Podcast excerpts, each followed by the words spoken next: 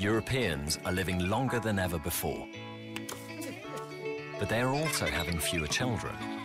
So over the coming decades, the proportion of retired and elderly people will increase. At the same time, the proportion of people of working age will fall. Esse áudio faz parte de um vídeo da Comissão Europeia sobre o envelhecimento da população do continente. Com uma música otimista de fundo, fala que os europeus estão vivendo mais, porém tendo cada vez menos filhos, e que nas próximas décadas o número de aposentados e idosos irá aumentar. Ao mesmo tempo, a proporção de pessoas em idade ativa irá diminuir. A Europa é o continente que tem a população mais velha do mundo. Isso cria problemas diretos que vão desde uma sobrecarga no sistema de saúde e no pagamento de aposentadorias, como também afeta o mercado de trabalho e até o crescimento da economia. Por essas e outras, alguns especialistas falam em bomba relógio demográfica na Europa. O problema é sério e requer mudanças profundas. O que fazer? Trazer imigrantes? Criar políticas de incentivo à natalidade? A crise numa Europa que está envelhecendo.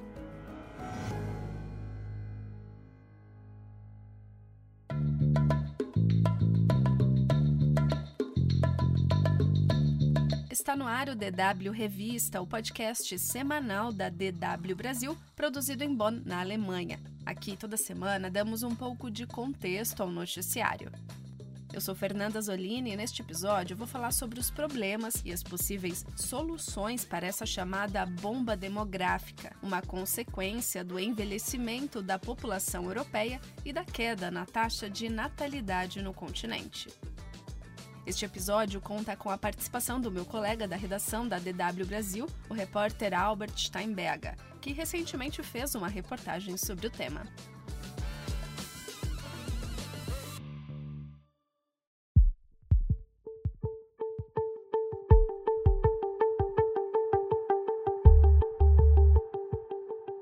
Os europeus estão vivendo mais e tendo cada vez menos filhos. Em 2022, a população da Europa encolheu pelo segundo ano consecutivo. Ou seja, isso significa que o número de europeus que morreram ultrapassou a quantidade de nascimentos e de pessoas que imigraram para o continente. E isso é uma tendência na região. A média de idade na Europa é de 44 anos. Para se ter uma ideia, isso é 14 anos a mais do que o resto do mundo. A média no Brasil é de 33 anos. Nesse momento, mais de 445 milhões de pessoas vivem na União Europeia. Sabe aquela pirâmide etária que a gente vê desde a época da escola? Então, na Europa, no decorrer das décadas, a base dessa pirâmide foi ficando cada vez mais estreita. A base representa as crianças e jovens e o corpo da pirâmide foi engordando, assim como o topo, ou seja, há cada vez mais pessoas na terceira idade. E por que isso tem acontecido? Bom, os europeus têm vivido mais por conta de avanços na qualidade de vida e na medicina. Ao mesmo tempo, a taxa de fecundidade tem caído e atualmente está em 1,53, ou seja, cada mulher tem, em média, 1,53 filhos. E olha que muitos países europeus têm políticas para incentivar as pessoas a terem filhos.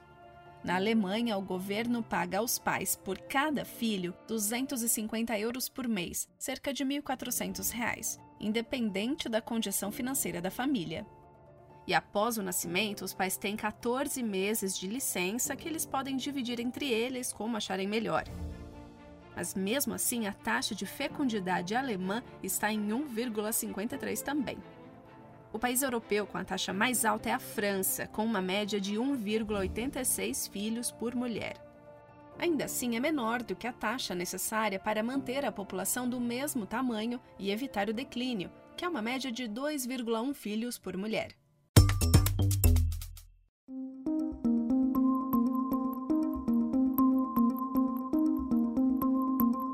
Por que uma população em queda é um problema? O meu colega de redação, o repórter Albert Steinberger, pesquisou bastante sobre o tema. E fato é que não existe consenso entre os especialistas neste aspecto, né, Albert? Quais são os prós e contras desta queda populacional?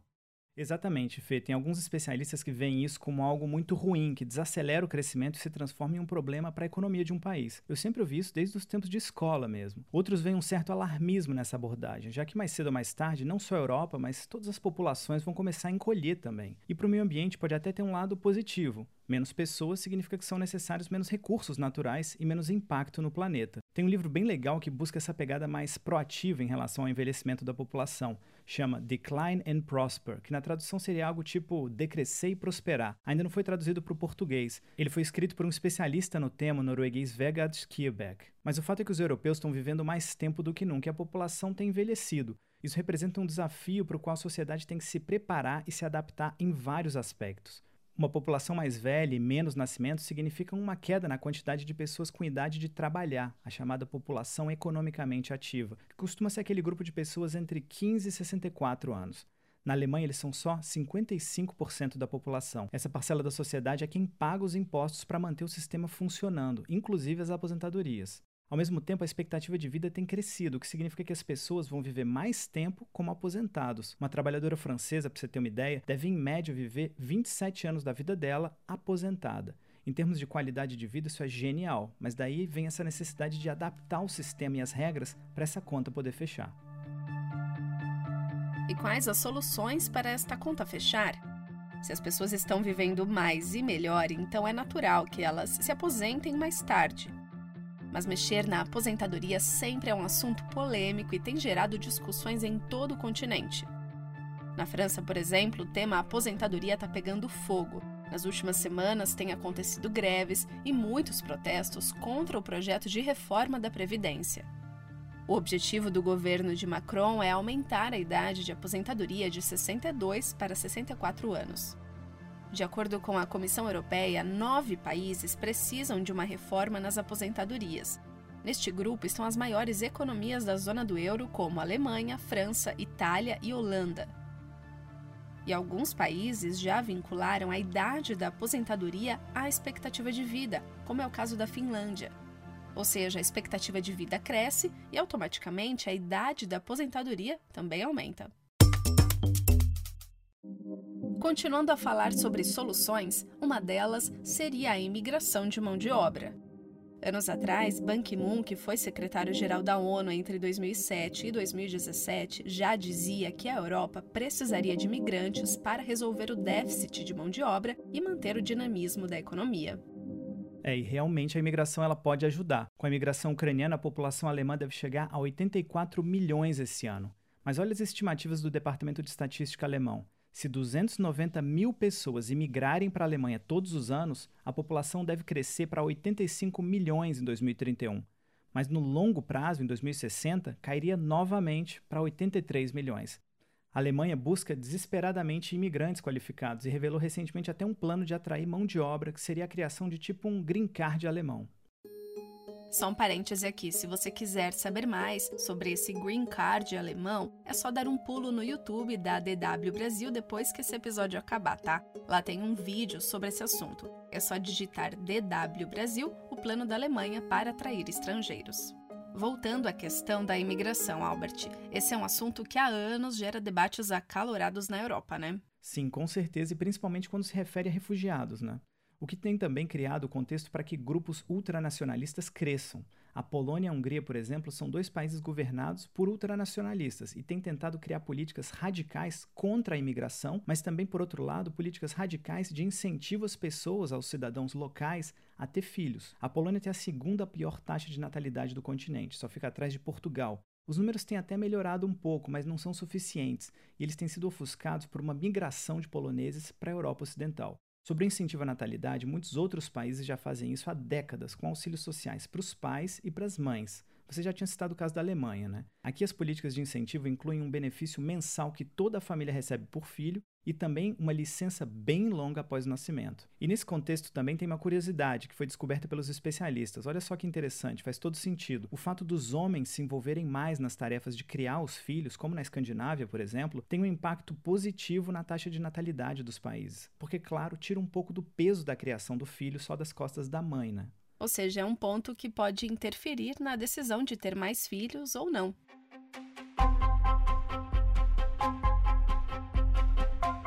Mas estudos mostram que, ao contrário do que se pensava, tanto a imigração quanto o aumento da taxa de fecundidade não resolvem o problema. Eles podem até amortecer, mas não mudam a tendência de que a população europeia está envelhecendo e vai diminuir. mas a gente vai encerrar esse episódio de forma positiva. Albert, tem gente vendo neste envelhecimento da população uma oportunidade para crescimento. Explica pra gente. Pois é, muita gente ainda associa os profissionais mais velhos com maiores custos e lentidão, mas na verdade existem estudos aqui na Europa que mostram que é exatamente o contrário. Criar uma mão de obra que misture gerações diferentes tem um efeito direto na produtividade da empresa e até um bom caminho para a inovação. Existem diversos programas para integração de mão de obra mais velha nas empresas. Tem inclusive um guia de boas práticas feito pela European Foundation, que na tradução seria a Fundação Europeia, que mostra como essa integração pode acontecer e vai desde o recrutamento, o treinamento e as promoções na carreira de cada um dos empregados. Um dos exemplos que eles citam é, por exemplo, de uma empresa alemã na área de metalurgia. Na formação dos trabalhadores mais velhos, eles inseriram cursos, olha só, de TI para aumentar a interação entre as diversas gerações. E muitas das melhores ideias costumam vir de pessoas com perspectivas de vida e histórias diferentes. E nessa troca, às vezes ali até num bate-papo informal no cafezinho, surge a inovação, aquela ideia genial de fazer as coisas de uma forma diferente. Mas para isso, as empresas têm que fomentar essa diversidade e também a diversidade de idades e possibilitar essa troca entre os funcionários, né? Cada vez mais é possível ver iniciativas contra o etarismo, a velhofobia, ou seja, discriminação por conta da idade. Assim como incentivos para inserir pessoas mais velhas no mercado de trabalho, o que significa também que elas continuarão contribuindo na arrecadação de impostos por mais tempo.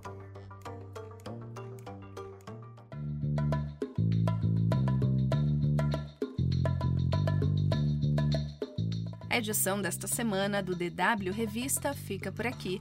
Mais conteúdo você encontra no nosso site. Acesse dw.com/brasil. Não deixe de acessar o canal da DW Brasil no YouTube. Lá tem explainers e reportagens, incluindo o vídeo sobre o Green Card alemão. DW Revista é uma produção da DW Brasil em Bonn, na Alemanha. A produção, apresentação e edição técnica são minhas, Fernanda Azolini. O roteiro desta edição foi feito com base na apuração e reportagem de Albert Steinberger, que você também ouviu durante o programa. Coordenação e edição, Rafael Plezão. O DW Revista volta na sexta-feira que vem. Obrigada por acompanhar a gente e bom final de semana.